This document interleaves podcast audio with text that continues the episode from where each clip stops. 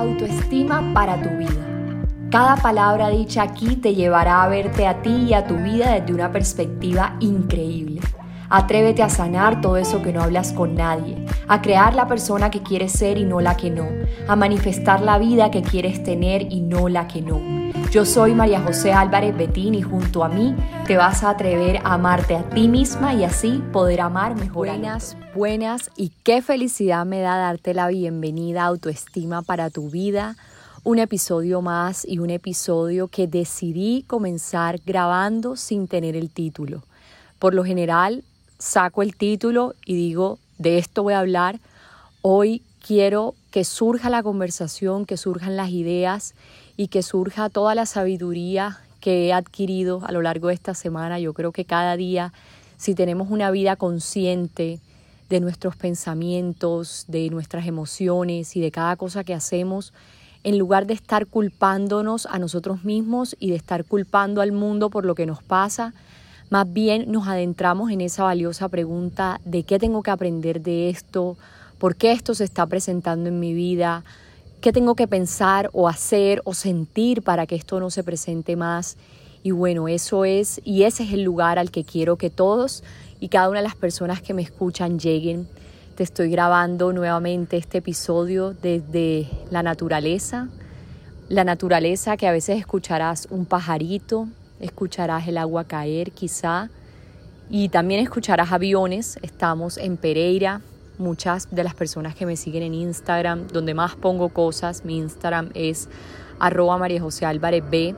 Ahí siempre están viendo lo que estoy haciendo en Pereira. Es el sitio de la familia de mi esposo, porque ya tengo esposo.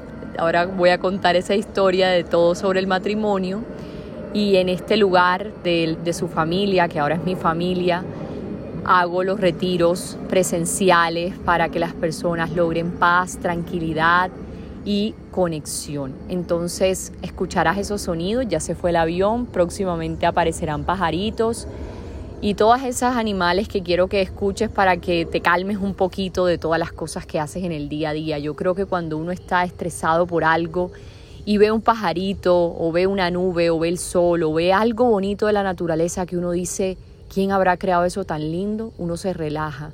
Entonces el poder y la conexión con la naturaleza y con la madre tierra es tan poderoso para calmarnos que por esa razón se crean tantas cosas que hacen los seres humanos digamos, en unión con esa naturaleza, esa madre tierra que tanto amamos. Entonces, bueno, voy a comenzar y, y quiero que el primer punto de este episodio sea un poco sobre la compasión, la compasión que surge a diario en cualquier cosa que hacemos, porque es que surge, digamos en mi caso, a mí no me gustan las llamadas, cuando suena una llamada en mi celular y a Simón tampoco, mi esposo, todavía no me acostumbro a decirlo, y es como que ser compasivos con la persona que me llama. Tengo que ser compasiva con todas esas personas que a diario me molesta lo que hacen, si mi pareja no me llama o si me llama mucho, si mi mamá hace esto o hace lo otro. Todas las personas que te rodean a diario te generan ciertas emociones. Aquellas personas que te generan emociones que no son placenteras, por lo general uno lo que hace es que las juzga, las critica, coge rabia. Pero pienso que lo que he vivido esta semana me ha llevado a la compasión. ¿Por qué? Porque compasión no es, ay, pobrecita, se te murió tu abuelo, ay, no, qué pesar, tu vida es triste. No, compasión es, comprendo tu proceso, comprendo tu dolor y aprendo a sentirlo desde un lugar en el que no me voy a, yo María José, no me pongo a llorar contigo, pero sí desde mi posición te doy una palabra que te va a hacer sentir mejor. Eso es compasión. Cuando de pronto no lloras con la persona, no sientes rabia con la persona, pero sí eres capaz de salirte y dar desde ahí una posición de sabiduría que ayuda a eso de la otra persona. Mientras estás siendo compasiva, mientras estás diciendo te comprendo, estoy contigo y, y alivio tu sufrimiento y alivio el mío también. Eso es compasión. Entonces, el último episodio que yo grabé lo hice desde Santa Marta preparándome para la fiesta de matrimonio. Una fiesta de matrimonio que, como les he contado en los episodios anteriores, em, era de tres días y duré preparando casi un año. No tenía fecha y de un momento a otro ya pusimos la fecha, pusimos todo, era un solo día, después tres días, era una fiesta pequeña, después fue más grande. Y creo que el camino de hacer algo un año que era solo de tres días me llevó a muchas reflexiones. Cuando se estaba acercando el día, estaba muy bien con Simón. Lógico, yo soy una mujer, soy cíclica y ustedes saben que yo soy una persona que no uso ningún tipo de anticonceptivo hormonal porque no soy experta en esto, pero según lo que he estudiado y según lo que he vivido en mi propia experiencia, los anticonceptivos hormonales lo que hacen es que me tienen completamente deprimida y he visto ese caso en muchas personas. Yo vivía brava, amargada, triste, deprimida, celosa, con baja autoestima, porque tienen unas hormonas, digamos, artificiales que lo que hacen, que lo que hacen es que además de que tú tienes tus propias hormonas en tu cuerpo, naturales de la mujer, eh, la progesterona, el estrógeno, que te hacen sentir mal por su naturaleza, estas hormonas artificiales, por decirlo así, que tienen estas pastillas, tienen un trabajo que en tu cuerpo esa química es mucho peor, es como un cóctel hormonal tan fuerte que muchas veces no es fácil controlar tus emociones. Entonces yo no uso ningún tipo de anticonceptivo hormonal, me cuido con el método del ritmo, soy, yo soy una persona muy regular, por eso es fácil cuidarme con el método del ritmo. Me cuido con condón, aunque prácticamente casi nunca es con él porque mi método del ritmo nos ha funcionado, llevamos unos años con él. Y en ese sentido soy una persona que sé en cada momento del mes cómo estoy. Entonces, en la semana pasada estaba en un momento en mi relación en la que no estoy tan amorosa, estoy más seca, estoy más como que tú por allá, yo por acá, dame mi espacio. Y ahora ya estoy en la época donde quiero solo tenerlo cerquitica. Y, eso es bonito porque somos diferentes. Es como si el hombre está con cuatro mujeres al mes, literal. Si nos adueñamos mucho de, mucho de nuestro ciclo, eso surge, créanme. Entonces, eh, la semana pasada estaba en esa posición y aunque me fuera a casar, aunque ya fuera la fiesta y digamos fuera el momento de formalizar algo que ya estaba haciendo, porque es que Simón y yo llevamos viviendo juntos varios años estábamos formalizando algo que ya es, pero obvio cambian ciertas cosas, símbolos como los anillos, eh, las palabras, ya no es mi novio, sino mi esposo, entonces esas cosas son distintas y son diferentes en la relación. Entonces acercaban los días y me daban nervios y pasó algo y es que, como siempre le he contado a mis seguidores, una relación que me ha tocado trabajar mucho es la relación con mi papá, porque mi papá al principio de mi vida fue un hombre muy presente, un hombre que era tan presente que me sobreprotegía. Si yo iba a una fiesta, él llegaba a la fiesta siempre a las 10 de la noche y se sentaba a esperarme, no me dejaba bailar con nadie, si bailaba le decía a la persona que se separara un poco y, siempre recuerdo dos lecciones muy importantes que él me enseñó y una de ellas es que una de las tres cualidades más importantes que yo podría ver en las personas era la humildad, la lealtad y el agradecimiento. Y eso es algo que valoro mucho de él. Y otra cosa muy bonita que también me enseñó es, me lo dijo así un día, llegó a mi casa y me dijo así como, como decimos los costeños, a calzón quitado me dijo, hija, mira, a ti te pueden poner 10 carros, 10 casas, 10 fincas, todo lo que quiera un hombre, pero nada se compara con la fidelidad y el amor real, que sea tu compañero. Y yo creo que esa enseñanza de él me llevó a nunca buscar un hombre por su dinero, porque gracias a Dios, gracias a la vida, siempre he tenido lo que he querido y mis papás me lo han dado, e independientemente si no me lo hubiesen dado, eso me llevó también a buscar una persona que de verdad me amara, que me mirara con esos ojos de orgullo y que me admirara. Y, eso me lleva, esa misma búsqueda de esa persona que me mirara así, me lleva también a amarme a mí y a demostrarme que me amo, porque si busco a alguien que me ama es porque yo me amo, pero si busco a alguien que de pronto no me llama, no me contesta, no esto, yo, yo acepto esas cosas, es porque me estoy demostrando, digamos, falta de amor. Y sí, pasé por ahí, pasé por hombres que no me amaban, etcétera, y claro, puse límites y me salí de ahí, por eso ahora estoy con otra persona, pero lo que quiero decir es que eso fue una enseñanza que valiosa de mi papá y así como hubo enseñanzas valiosas en ese momento por esa sobreprotección de él o por ese amor o por esa forma de amar de él, porque es que la situación con nuestros papás es que nuestros papás primero son nuestros orígenes. Digamos, sin el espermatozoide de tu papá tú no estarías aquí, sin el óvulo de tu mamá tampoco. Entonces eso hay que honrarlo. Independientemente de cómo sea el papá, de si hizo o no hizo, es tu origen, te dio la vida. Entonces esa partecita hay que honrarla.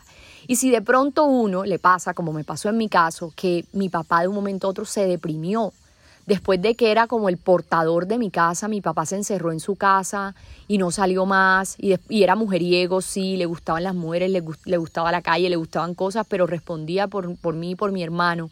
De un momento a otro yo tenía hermanos. Eso es algo que ya me río, pero en un momento yo estaba como viendo un partido de fútbol con, con una gente y me entero que tenía como una hermana de no sé cuántos años, ya estaba grande y yo no sabía. Entonces son cosas que que en un principio son como chocantes para el ser humano, pero que yo he venido entendiendo porque le encuentro la lección, no el castigo. Entonces lo que ocurre con mi papá es que se deprimió, se puso muy mal y dejó de ser ese papá, dejó de ser esa figura que normalmente las mujeres buscamos como nuestro héroe, nuestro papá, nuestro protector, lo que él había sido. Y yo sentí su abandono, sentí que eso era abandono y, lo juzgué muchos años. Y a pesar de que perdonaba y decía, ya yo sané, ya yo sané, cuando mi papá me dijo, no voy, voy a ir a tu matrimonio a entregarte, yo me sentí mal porque yo no quería, porque yo me sentía como que él no había sido mi papá, por más de que era mi origen, por más de que había estado conmigo en momentos de mi infancia, yo sentía que él, no, que él me había abandonado porque no estuvo más para mí en mi adolescencia cuando yo más necesitaba ese consejo, más necesitaba algo. Y fue ahí donde dije, claro, María José, la vida lo difícil es que tu papá vaya, lo fácil es que no vaya. Si tu papá no va, tú no aprendes. Si tu papá va, tú aprendes. Y quizá para muchos es como, uy, majo, pero te toca aprender unas cosas bobas. No, para mí eso fue duro. Aparecí en una ocasión llorando en Instagram y hasta hoy estoy contando la razón, porque yo no quería que mi papá me entregara en mi ceremonia, en mi matrimonio. Yo no quería, era la verdad. Pero no era por mala, yo, y hasta me sentí mala hija, me sentí mal, pero lo hablé y dije, no, no es por mala, no es porque yo sea la peor persona del mundo, es porque de alguna manera estoy enfrentándome con cosas que no me había enfrentado antes. Y tomé la firme decisión de dejar que todo fluyera y de esperar ese día como tenía que ser. Y después de que no había visto a mi papá hace dos años, creo que fue como eso, como que la vida te pone lo que te va a hacer evolucionar, lo que no te lo quita. Así de sencillo. Si mi papá, si mi papá no hubiese ido, yo no hubiese sido compasiva y ahí enlazo todo con la compasión y si mi papá no hubiese ido, yo de pronto no hubiese aprendido a sanar más. Y ese grado de sanación que tengo en mi corazón me lleva a amar más a mi relación, a amar más a mi pareja, a verla con otros ojos. Porque cuando tú sanas una parte de ti, ya sea con amigos, con papás, con tu cuerpo físico, con cualquier cosa, tú la sanas en todas las demás áreas de tu vida. Entonces mi sanación con mis papás es mi sanación en mi relación de pareja, mi sanación en mi cuerpo físico es mi sanación en, digamos, otra área. Todo lo que tú sanes en una área está sanando otra. Y no solo está sanándote a ti, está sanando a las personas que te rodean, está sanando a tu a tu papá, a tu mamá, al mundo. Cuando tú sanas, el mundo sana, porque es que todos estamos conectados y digamos, es como una telaraña en la que todos estamos conectados y estamos sosteniendo una frecuencia energética. Si alguien está, si, digamos, si esa telaraña está todo el mundo con la frecuencia bajita, es cuando pasan guerras, cosas catastróficas, horribles en el mundo. Pero siempre habrá alguien buscando la luz. Y fíjate que ahora en este, digamos, en este nuevo mundo, lo que está pasando es que las personas están buscando más la luz, más la conciencia, más quiero estar mejor. Y eso ha hecho que el mundo esté más en paz. Aunque no lo veas, el mundo está más en paz. Mi mundo particular está en paz y el de los que me rodean así. Entonces, entré y ahora sí te cuento como la historia en ese camino porque seguramente mi historia te sanará alguna parte a ti. Y estaba muy nerviosa en el momento del matrimonio porque, bueno, fueron tres días. El primer día fue un cóctel, ahí no estuvo mi papá estuvo la familia más de mi mamá, de la familia de Simón.